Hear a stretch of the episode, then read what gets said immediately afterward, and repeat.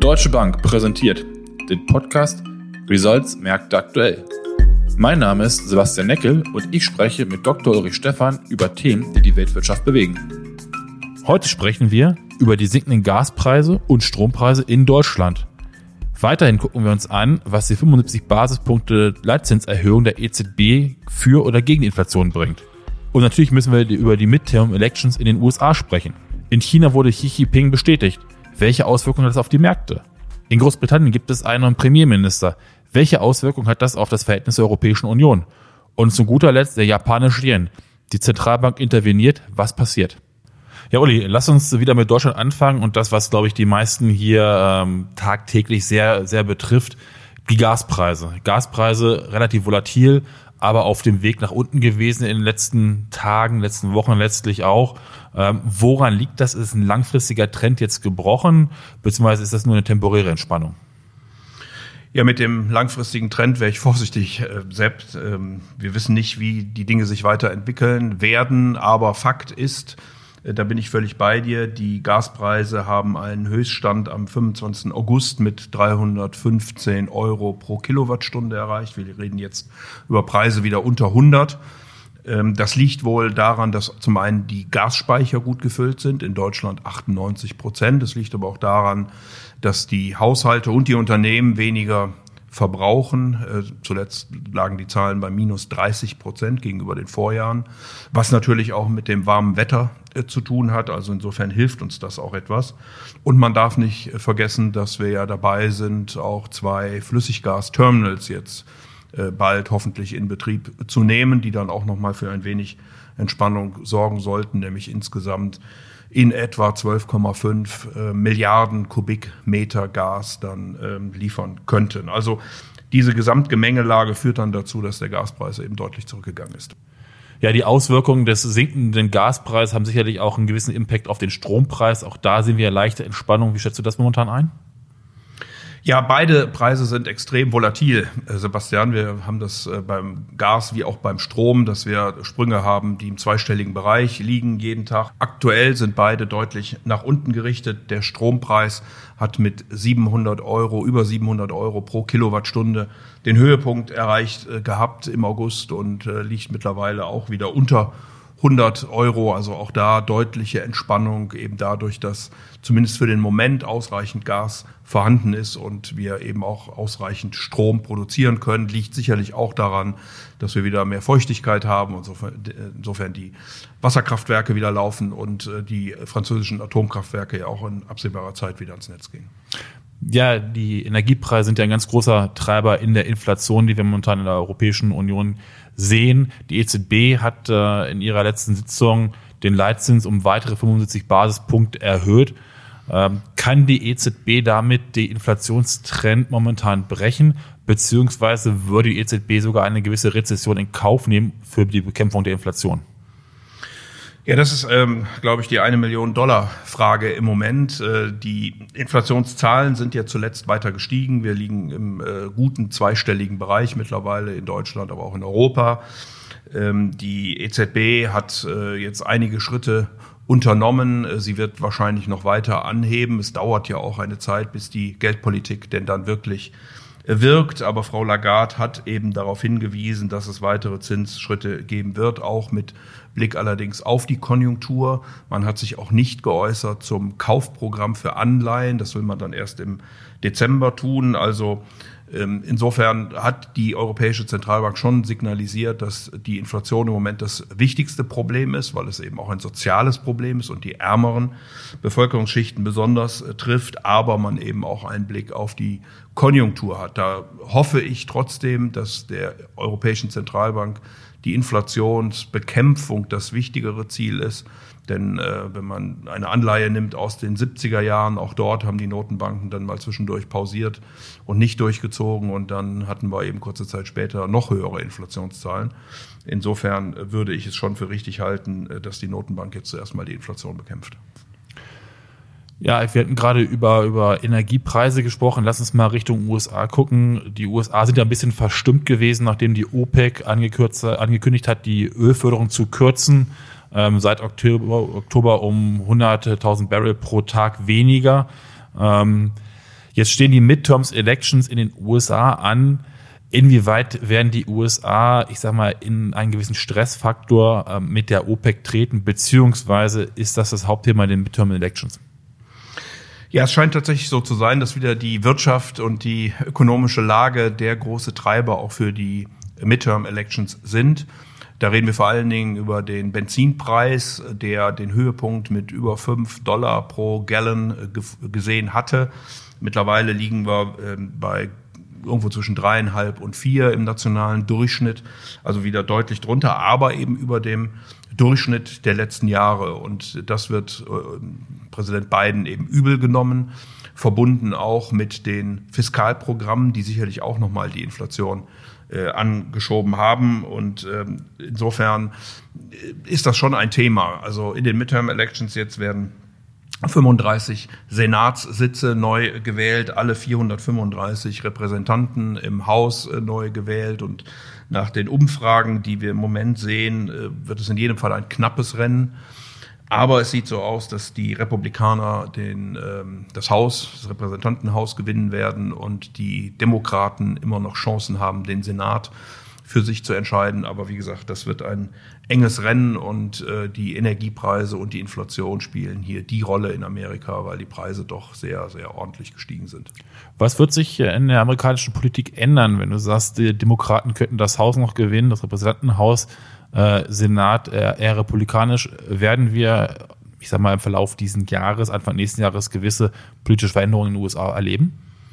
Ja, natürlich wird äh, Präsident Biden dann nicht mehr so durchregieren können. Ähm, er musste ja jetzt schon Kompromisse schließen, weil auch nicht alle Senatoren beispielsweise seiner eigenen Partei alle ähm, Vorhaben so unterstützt haben, wie er sich das vielleicht gewünscht hat. Also Kompromisse waren ohnehin nötig. Das wird jetzt sicherlich oder würde dann noch schwieriger, wenn die Republikaner mindestens eine, vielleicht sogar zwei Kammern haben. Man darf dabei nicht vergessen, dass auch die Schuldenobergrenze im ersten Quartal wieder 2023 wieder erreicht werden sollte. Und ähm, vor dem Hintergrund steht dann zu befürchten, dass es wieder einen Shutdown gibt, weil wir dieses Instrument in Europa ja nicht haben und nicht kennen, sondern nur über Einnahmen und Ausgaben des Staates äh, politisch entscheiden. Aber in Amerika gibt es eben auch diese Schuldenobergrenze und die dürfte mit gut 32 Billionen US-Dollar dann im ersten Quartal erreicht werden. Ja, auch in China sind Wahlen gewesen. Xi Jinping wurde für eine dritte Amtsperiode gewählt. Der Remimbi hat sehr stark nach, relativ stark nachgegeben und auch die Aktienbörsen in Asien sind ins Minus gerutscht. Liegt das daran, dass äh, die Märkte etwas negativ auf diese Wiederwahl reagiert haben oder gibt es andere Gründe in der Entwicklung? Ich glaube schon, dass man in einer ersten Reaktion relativ geschockt war, dass, äh, dass äh, der neue ständige Ausschuss des Politbüros kaum noch mit Wirtschaftskompetenz besetzt ist, sondern mit Personen, die äh, Xi Jinping, dem Staatspräsidenten, der jetzt seinen dritten Term für fünf Jahre dann anstrebt, sehr gewogen sind. Vor allen Dingen negativ aufgestoßen ist der ähm, ja, heutige KP-Chef äh, von Shanghai, der im März der nächste Premierminister werden könnte und ähm, eben die Covid-Lockdowns in äh, Shanghai relativ schlecht äh, gemanagt hat. Also da gab es große Proteste, da haben Leute aus dem Fenster geschrien, dass sie kein Essen mehr hatten und deswegen ähm, ist das eben nicht gut angekommen und wir haben vor allen Dingen auch bei den Technologiewerten ja dann einen regelrechten Ausverkauf gesehen. Mittlerweile hat sich die Lage ein wenig äh, beruhigt, aber äh, das zusammen eben auch mit den Diskussionen um Technologie Richtung China, USA führt dann dazu, dass im Moment die Anleger mit China doch eher vorsichtiger sind. Ja, wir sind äh, aktuell auch bei einem nächsten Thema, Großbritannien, beim Thema Wahlen letztlich angekommen. Ähm, da hat ja die Premierministerin äh, Truss nicht wirklich lange durchgehalten ist zurückgetreten. Jetzt ist der neue Premierminister Rishi Sunak äh, gewählt worden. Folgen jetzt, nachdem noch die letzten Wochen in Großbritannien relativ unruhig gewesen sind, erstmal wieder eine gewisse Stabilität? Oder was erwarten die Märkte von dem neuen Premierminister? Ja, wenn man sich äh, Pfund anguckt und auch die Gilts, also die Staatsanleihen, die britischen, dann scheint doch eine gewisse Beruhigung eingetreten zu sein. Man ist ja auch wirklich äh, komplett um 180 Grad gedreht, wollte Liz Truss noch die Steuern massiv senken, Schulden finanziert. Ähm, redet man jetzt darüber, dass man nach den nächsten Wahlen die Steuern sogar erhöhen möchte. Das Haushaltsdefizit ist eben auch relativ groß. Äh, und von daher macht es schon Sinn, wenn man versucht, dieses Haushaltsdefizit in den Griff zu bekommen. Dazu gibt es auch noch eine negative Leistungsbilanz. In Großbritannien ist ja die Wertschöpfung in der Industrie im verarbeitenden Gewerbe unter 10 Prozent. Deswegen muss man sehr viel Güter importieren und wie gesagt, das führt dann zu einer negativen Leistungsbilanz und äh, negatives Staatshaushalt plus negative Leistungsbilanz ist meistens keine gute Mischung. Und insofern tut Großbritannien sicherlich gut daran, die Dinge in den Griff zu bekommen, was mit dem Brexit schwierig genug werden sollte. Erwartest du eine gewisse Entspannung zwischen, in dem Verhältnis zwischen Großbritannien und der Europäischen Union? Oder gehst du davon aus, dass auch der neue Premierminister relativ äh, einen, versucht, einen harten Kurs weiterzufahren? Also Liz Truss hat hier immer hart aufgeschlagen. Sunak hat immer einen etwas moderateren äh, Stil zumindest an den Tag gelegt. Man wird jetzt abwarten müssen, was er denn dann wirklich tut. Ähm, er hat ja versucht, integrativ zu wirken und alle Flügel der Partei mit einzubeziehen. Da wird sicherlich auch Brexit-Hardliner äh, drunter geben. Also die muss er dann ein Stück weit einfangen. Aber es äh, ergibt, glaube ich, schon Sinn, wenn er hier moderatere Töne nicht nur anschlägt, sondern auch versucht, sich mit der Europäischen Union zu einigen. Das ist einer der wichtigsten Handelspartner. Und wir haben ja schon über die Leistungsbilanz äh, gesprochen und über die Möglichkeiten, die Großbritannien hat, zu importieren oder auch dann eben zu exportieren. Und ähm, da würde es, glaube ich, wirklich Sinn machen auf Großbritannien, wenn man hier einen etwas moderateren Stil an den Tag legt und wenn man sich mit der Europäischen Union einigen kann. Ja, Uli, lass uns zu guter Letzt nochmal Richtung Asien und Richtung Japan gucken. Ähm, da ist ja auch ein wenig Bewegung drin, wenn man sich das japanische Yen anguckt gegen den US-Dollar. Ähm, dann gewinnt er ein bisschen an Wert dazu, verliert im nächsten Augenblick wieder. Die japanische Zentralbank ist am Markt scheinbar aktiv. Wie sind da Aussichten für den japanischen Yen und warum ist die japanische Zentralbank überhaupt aktiv? Ja, die japanische Zentralbank ist ähm, sozusagen die einzige noch auf dem Planeten. Also ich habe jetzt nicht nachgezählt, die türkische Zentralbank senkt ja sogar die Zinsen, aber die japanische Notenbank hat jetzt nochmal betont, dass sie bei der Zinsstruktursteuerung bleiben möchte, dass der zehnjährige Zins weiterhin bei Null verankert ist mit einer Toleranz von 25 Basispunkten. Das verteidigt man eben. Alle anderen Notenbanken im Wesentlichen erhöhen die Zinsen und damit wird die Zinsdifferenz größer und äh, der Yen dann eben äh, ja, neigt zur Schwäche, vor allen Dingen gegenüber dem US-Dollar. Wir hatten ja schon über die FED auch gesprochen, dass sie ähm, hier die Zinsen weiter äh, deutlich nach oben treiben wird. Und das führt dann zu einem schwachen Yen. Jetzt hat das äh, Finanzministerium gesagt, dass der Yen langsam zu schwach wird. Und dann hat die Bank of Japan interveniert zugunsten des Yen, hat ihn von äh, ungefähr 1,52 auf 1,46 äh, getrieben. Aber wie gesagt, mit dieser ultralockeren Geldpolitik äh, hat man natürlich für die Schwäche des Yens Tür und Tor geöffnet und wird das wahrscheinlich auch kaum in den Griff kriegen, solange man die Zinsen eben bei Null belässt. Das heißt eigentlich letztlich eine nachhaltige Aufwertung des japanischen Yen könnte eigentlich nur dann passieren, wenn die exportgetriebene Wirtschaft auch die Einnahmen aus dem Ausland zurückholt und äh, versucht dementsprechend das in japanischen Yen zu tauschen, oder? Ja, also die japanische Notenbank müsste schon über ihre Geldpolitik äh, an irgendeinem Punkt nachdenken. Sie wird das mit Interventionen wahrscheinlich kaum in den Griff kriegen können. Da müsste man schon entsetzlich große Mengen ähm, einsetzen. Der Yen ist ja durchaus eine nennenswerte Währung und auch eine sehr fungible Währung.